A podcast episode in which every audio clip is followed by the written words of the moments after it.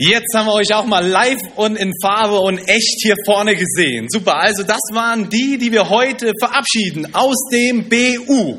Und wie wir heute ja schon gehört und gelernt haben, BU ist eine Abkürzung, steht für biblischer Unterricht. Ja, und deshalb nennen wir euch, die ihr diesen biblischen Unterricht besucht, BUler. Kurz Bula. Ich frage mich dann, was wir sind. Sind wir dann neben Bula oder was sind wir?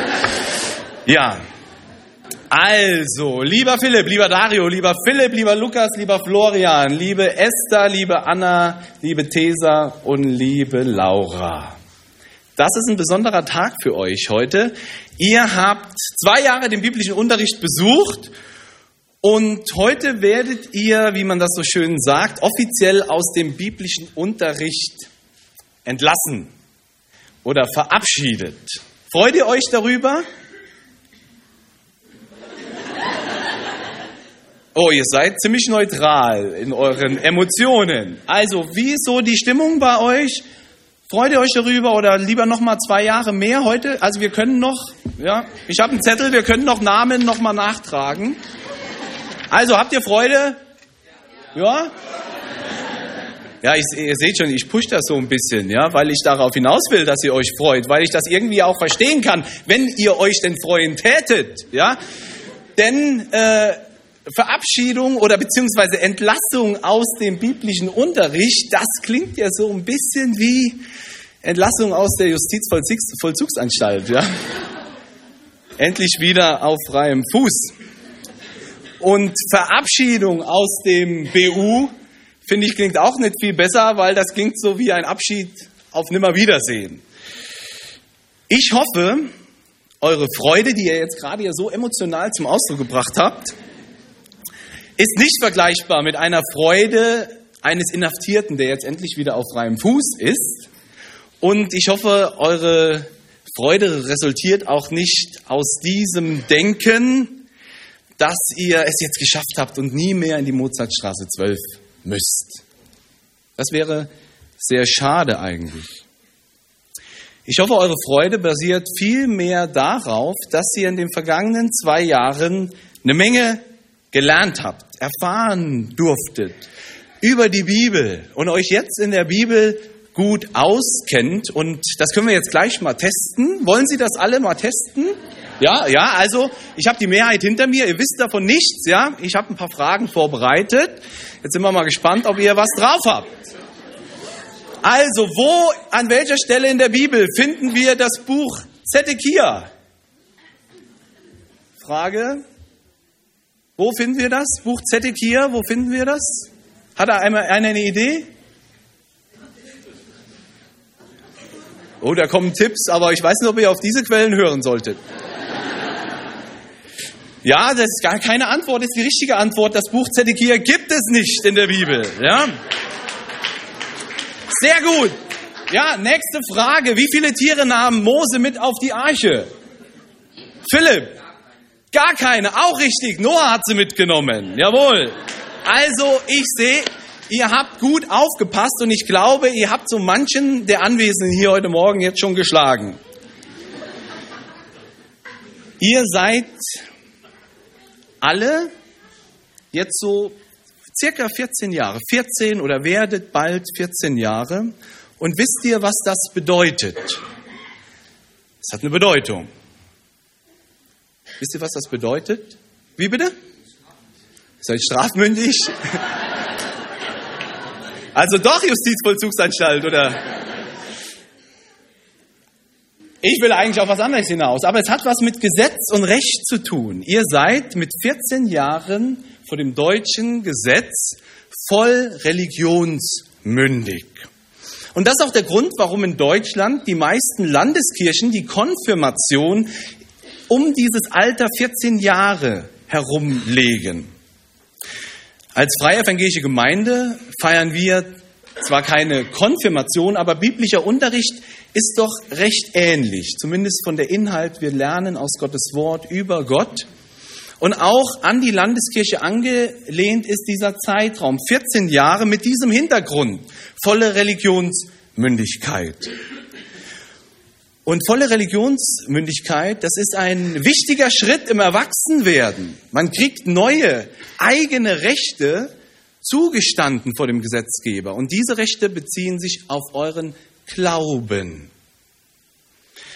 Das Erreichen der vollen Religionsmündigkeit ist somit ein Recht, das ihr haben dürft, aber jedes Recht beinhaltet auch eine Verantwortung. Also auf der einen Seite steht jetzt die Freiheit, ihr dürft voll für euch selbst entscheiden, was ihr glauben wollt, warum ihr das glauben wollt. Und niemand darf euch nach dem Gesetz Vorschriften darüber machen, was ihr zu glauben habt. Aber auf der anderen Seite seid ihr mit diesem Recht nun selbst herausgefordert, für euch zu prüfen und euch selbst zu entscheiden eben darüber, was ihr denn glauben wollt und glaubt. In den vergangenen zwei Jahren seid ihr in diesem christlichen Glauben an Jesus Christus unterrichtet worden. Ihr habt aus der Bibel gehört, einen Überblick, wir haben es von Lukas gehört, über das Alte und Neue Testament erhalten. Ihr habt gehört, wer Gott, wer Jesus Christus, sein Sohn ist. Und wahrscheinlich könnte jeder von euch mir jetzt etwas dazu erzählen, wer Gott ist, was das Volk Israel alles erlebt hat, verschiedene Geschichten aus der Bibel, warum Jesus Christus am Kreuz gestorben ist. Nach zwei Jahren wisst, wisst ihr jetzt also einiges über Gott und die Bibel, kennt die biblischen Geschichten, aber das Wissen allein bedeutet noch nicht, dass ich auch das glaube, was ich weiß. Wissen allein heißt nicht, dass man das auch glaubt. Und deshalb möchte ich euch neun, die ihr heute verabschiedet werdet aus dem BU und alle, die hier im Gottesdienst sind, mit dieser Predigt herausfordern, nicht nur etwas über Gott zu wissen, nein, an Gott zu glauben. Das heißt, unser Leben, unser ganzes Leben ihm anzuvertrauen und unser Leben mit ihm zu leben und ihn zu kennen, wirklich zu kennen. Ihr Lieben, ihr habt in den vergangenen Wochen euch mit diesem Gottesdienst beschäftigt und ihn vorbereitet, inhaltlich, dieses Anspiel ausgesucht, geprobt und ihr habt euch auch ein Thema gewählt, zusammen mit den Mitarbeitern, die den biblischen Unterricht gestalten. Das ist nämlich Peter Kröcker, der die Gottesdienstmoderation heute Morgen schon hat und Hans-Martin Wanner. Und denen auch mal einen herzlichen Dank vielleicht an dieser Stelle für die Arbeit, die sie tun an euch. Ja.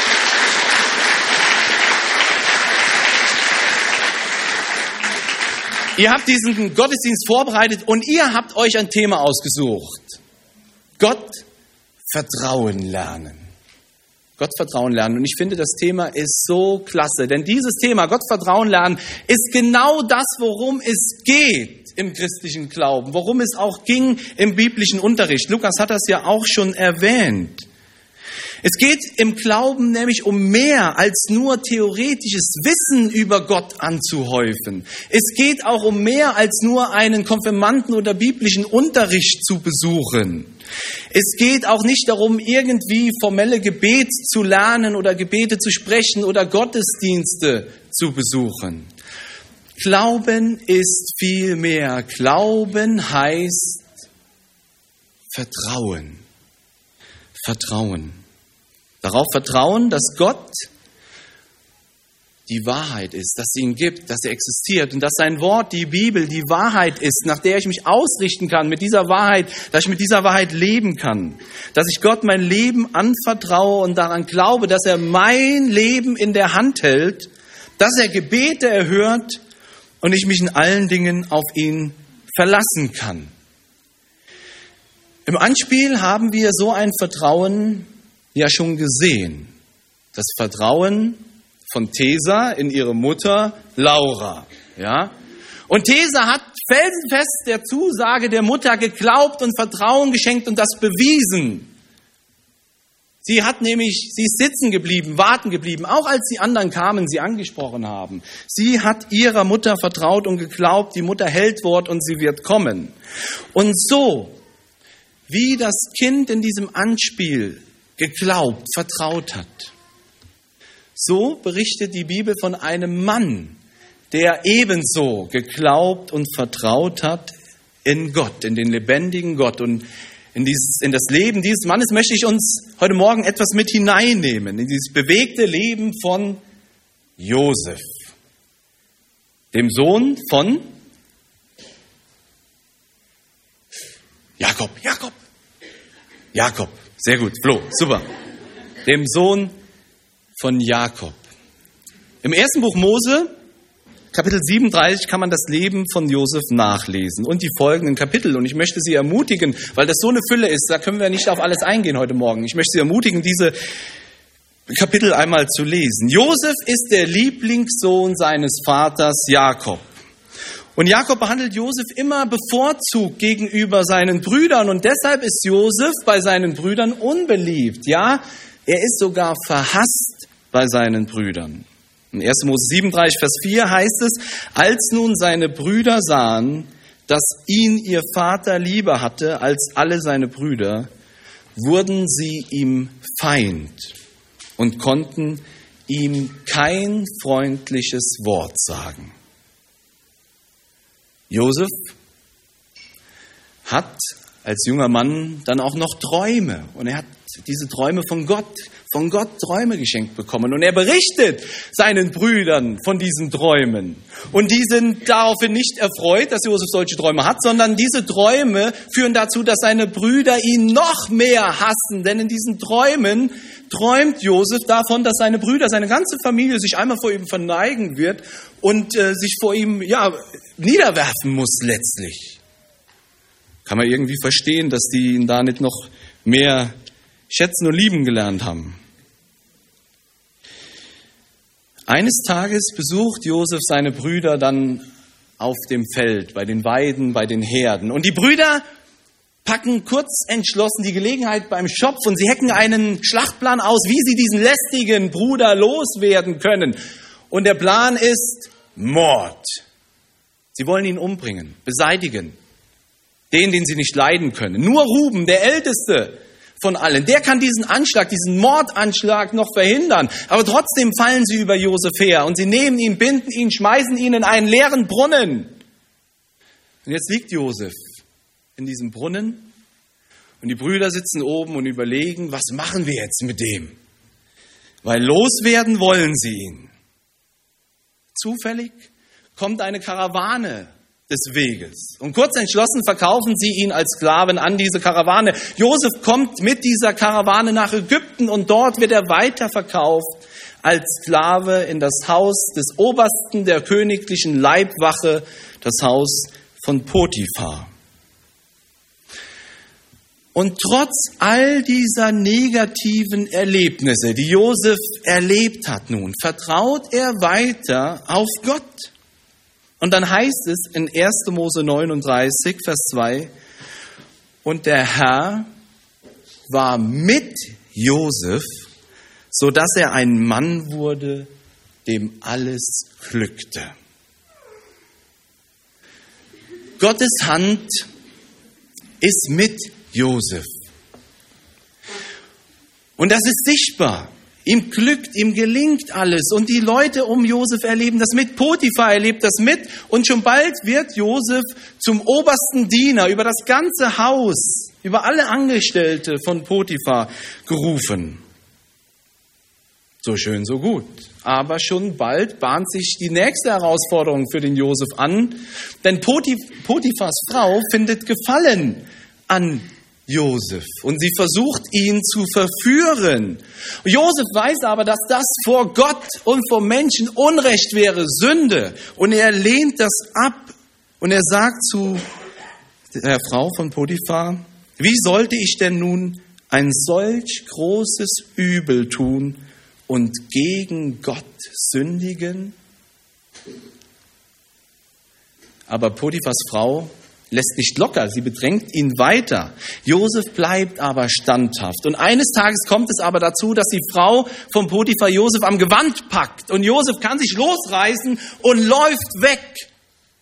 Und jetzt hat er aber ein Problem, denn jetzt fängt die Frau an, die Tatsachen zu verdrehen. Sie schlägt Alarm, sie ruft um Hilfe und sagt, behauptet, Josef hat sich an mich herangemacht, er wollte mich bedrängen. Potiphar erfährt davon, ist natürlich wutentbrannt und Josef wird ins Gefängnis geworfen. Wieder ist Josef am Boden. Sprichwörtlich, in auswegloser, schlimmer Situation. Verraten, gefangen. Aber wieder und immer noch erlebt er, dass Gott bei ihm ist und dass Gott diesen Gehorsam und sein Vertrauen in ihn belohnt und segnet. Denn es heißt dann weiter, aber der Herr war mit ihm und neigte die Herzen zu ihm und ließ ihn Gnade finden vor dem Amtmann über das Gefängnis. Wieder glückt Josef alles. Und, die, und der Amtmann, der Vorsteher des Gefängnisses, sieht, der ist fähig und er setzt ihn ein über die anderen als Gefangenen. Und so erlebt Josef, dass Gott, der lebendige Gott, in allen Rückschlägen und trotz aller Rückschläge bei ihm ist in den leidvollen Situationen dabei ist, hineinwirkt und ihn segnet und ihn dadurch auch führt. Später kann Josef dann die Träume des Pharaos deuten. Er kommt aus dem Gefängnis frei und wird sogar mit Gottes Hilfe, und alles mit Gottes Hilfe, wird sogar zum zweitmächtigsten Mann über ganz Ägypten.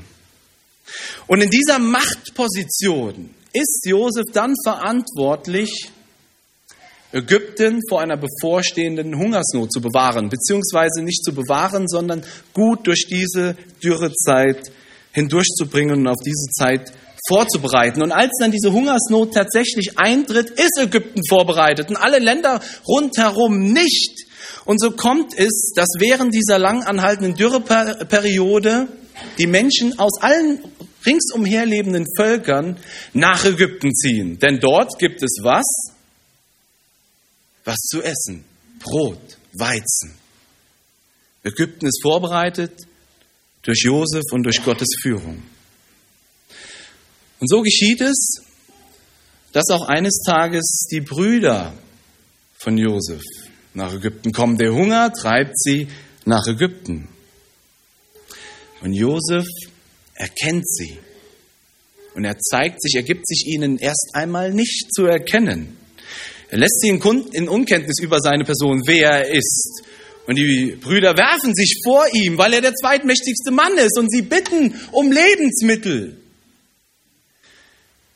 Nach einiger Zeit, nach einigem Hin und Her gibt sich Josef aber zu erkennen, und er vergibt seinen Brüdern das, was sie ihm Schlimmes angetan haben. Und noch viel mehr.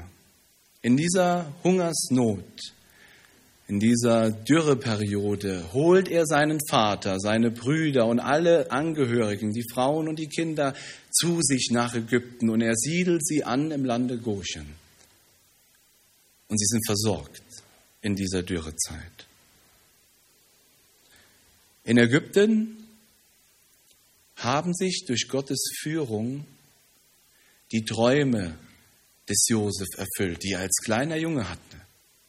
Seine ganze Familie, seine Brüder, weil er nun der zweitmächtigste Mann in Ägypten war, haben sich oder mussten sich vor ihm beugen, verbeugen, vor ihm verneigen. Und so erlebt Josef im Vertrauen auf Gott in allen Höhen und Tiefen seines Lebens, Gottes wunderbare Führung. Und im Rückblick erkennt er das auch so. Und im Rückblick sagt er das auch so seinen Brüdern. Und das ist so der zentrale Vers im Leben vom Josef. 1. Mose 50, Vers 20. Da sagt er, ihr gedachtet es böse mit mir zu machen. Aber Gott gedachte es gut zu machen. Um zu tun, was jetzt am Tage ist, nämlich am Leben zu erhalten, ein großes Volk. Ihr Lieben, versteht ihr, Josef hatte nicht nur theoretisches Wissen über Gott. Josef hat Gott gekannt, an ihn geglaubt und mit ihm gelebt, ihm vertraut.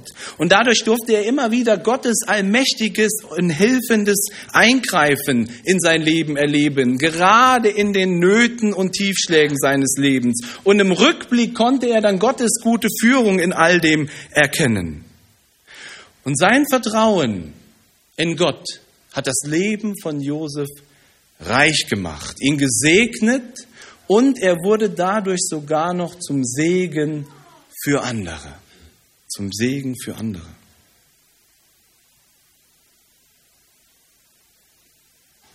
Wie ist das bei euch Neunen?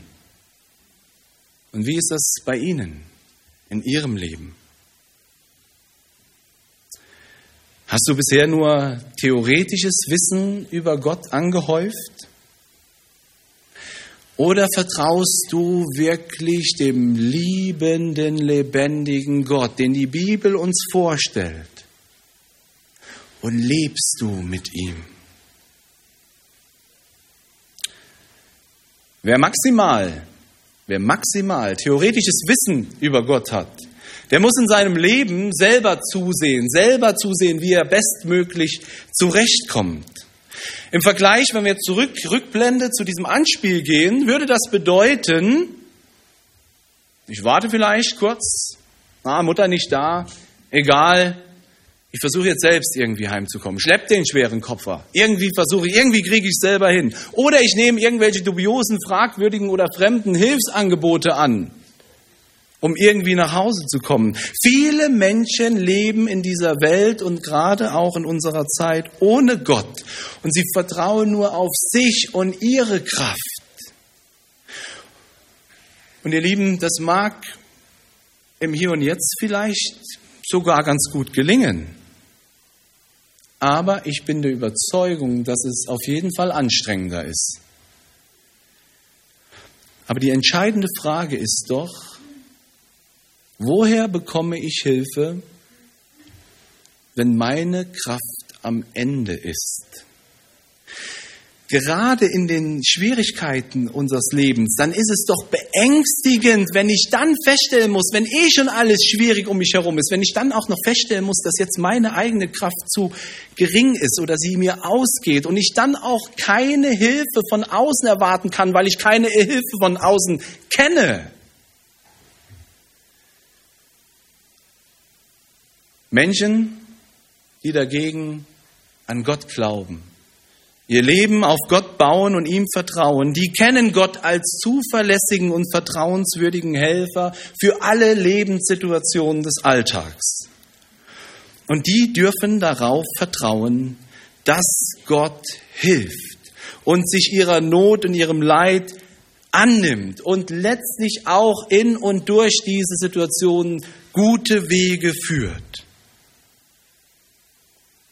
Auch wenn wir das manchmal nur im Rückblick erkennen können, so wie Josef das auch nur im Rückblick auf sein Leben erkennen konnte. Auf Gott vertrauen heißt auch nicht, dass ich nie mehr nichts Schlechtes mehr erleben müsste. Aber wer auf Gott vertraut, weiß eben in den Schwierigkeiten seines Lebens niemand Geringeren als den lebendigen, allmächtigen Gott auf seiner Seite, dem nichts unmöglich ist. Und damit haben wir im Vertrauen auf Gott die Kraft und die Hilfe, die wir für unser Leben brauchen. Was Gottvertrauen im alltäglichen Leben bedeutet, das beschreibt Jesaja in Kapitel 40 wie folgt. Da heißt es, weißt du nicht, hast du nicht gehört, der Herr, der ewige Gott, der die Enden der Erde geschaffen hat, wird nicht müde noch matt. Sein Verstand ist unausforschlich. Er gibt dem Müden Kraft und Stärke genug dem Unvermögenden. Männer werden müde und matt und Jünglinge, Jünglinge straucheln und fallen. Aber die auf den Herrn harren, die bekommen neue Kraft. Dass sie auffahren mit Flügeln wie Adler. Dass sie laufen und nicht matt werden. Dass sie wandeln und nicht müde werden. Ihr Lieben, ich ermutige euch dazu, vertraut euch mit eurem ganzen Leben Gott an und vertraut euch seinem Sohn Jesus Christus an, den Gott als Helfer und als Retter für unser Leben in diese Welt geschickt hat. Vielleicht kommt der ein oder andere ja tatsächlich ganz gut ohne Gottes Hilfe hier im Leben klar. Vielleicht reicht für den einen oder anderen ja auch seine Kraft, die Herausforderungen des Alltags zu bewältigen. Das streite ich gar nicht ab. Nur, für mich ganz persönlich weiß ich, dass ich viel lieber aus der unerschöpflichen Kraftquelle Gottes heraus lebe und leben möchte und die großen Schwierigkeiten, die das Leben mit sich bringt, mit Gottes Hilfe bewältigen kann. Denn ich darf wissen, der allmächtige, mich persönlich liebende Gott, der steht auf meiner Seite. Und das ist das eine. Und das andere ist aber doch, im Glauben an Jesus Christus geht es doch nicht nur hier um das Leben hier auf der Erde. Es geht doch im Glauben viel weiter darüber hinaus. Es geht doch um die wesentlichste Frage, eine der wesentlichsten Fragen in unserem Leben. Nämlich, was kommt nach meinen 20, 40, 60, 80 Jahren, die ich habe? Was kommt danach? Eine der wesentlichsten Fragen unseres Menschseins. Für jeden von uns ist es einmal dran zu sterben und es gibt keine menschliche Kraft, die den Tod überwinden könnte. Gibt es nicht. Und deshalb, ihr Lieben, deshalb vertraue ich in besonderer Weise, gerade im Angesicht meiner Vergänglichkeit und Sterblichkeit, vertraue ich in Jesus Christus. Denn Jesus Christus ist als Sohn Gottes in diese Welt gekommen, um uns Menschen letztlich vor dem Tod zu retten. Wir alle müssen sterben, das ist eine Tatsache und es wird oft zitiert, die Wissenschaft hat es zu 100 Prozent erwiesen. Und die Bibel lehrt, dass wir den Tod verdient haben, weil wir alle Menschen, du, sie und ich, Sünder sind, schuldig sind vor Gott.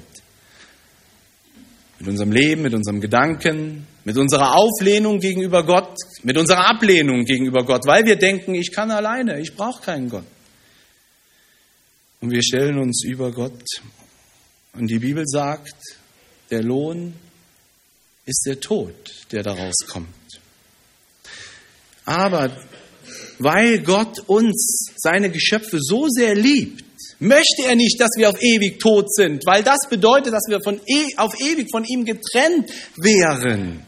Und deshalb kam Jesus Christus, der Sohn Gottes, in diese Welt, um uns zu retten. Deshalb wird Jesus auch der Retter genannt. Jesus Christus ist nämlich, seine Rettungstat, Rettungstat war, dass er stellvertretend für die Schuld von uns allen am Kreuz gestorben ist den Tod gestorben ist, den wir verdient gehabt hätten. Und jeder, der an Jesus Christus glaubt, bekommt durch den Glauben ewiges und neues Leben, so wie Jesus ewiges und neues Leben nach seinem Sterben durch die Auferstehung an Ostern hat. Und das ist das Angebot, das Gott uns macht.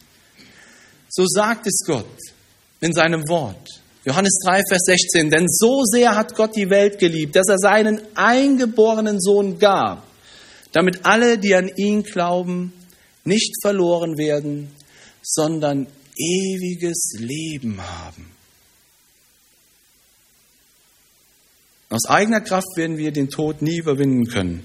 Allein Jesus Christus ist die Rettung, die wir dafür brauchen. Und deshalb vertraue ich mein Leben Jesus an. Und als allmächtiger Gott ist er in meinem Alltag auf meiner Seite und ich darf aus seiner Kraft schöpfen und er gibt mir im Leben, im Hier und Jetzt schon eine Hoffnung auf ein neues, ewiges Leben in Gottes Herrlichkeit. Das bedeutet es, das ist das, was Gott uns anbietet im Glauben. Und das macht unser, unser Leben reich. Denn ich habe Jesus an meiner Seite und das gilt fürs Leben hier und das gilt genauso für Sterben. Und eine bessere Hilfe gibt es nicht. Ihr lieben Beula, liebe Festgemeinde, ist ja ein festlicher Anlass heute. Gott lädt uns ein, uns alle, so an ihn zu glauben und ihm zu vertrauen und sein Liebesangebot in Jesus Christus anzunehmen.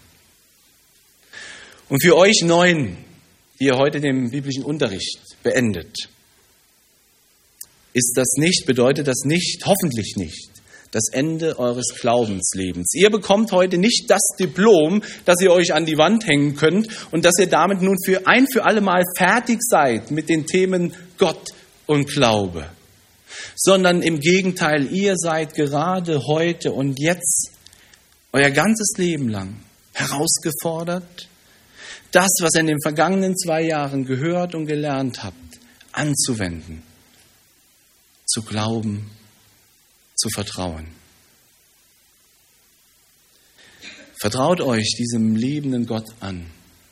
Er liebt euch und er gedenkt es, mit eurem Leben gut zu machen. In allen Bereichen. Erinnert euch, wie Josef das erleben durfte im Rückblick. Gottes gute Führung. Vertraut auf Jesus. Glaubt an ihn. Lebt mit ihm. Und damit habt ihr Gottes Hilfe im Leben und im Sterben einmal. Amen.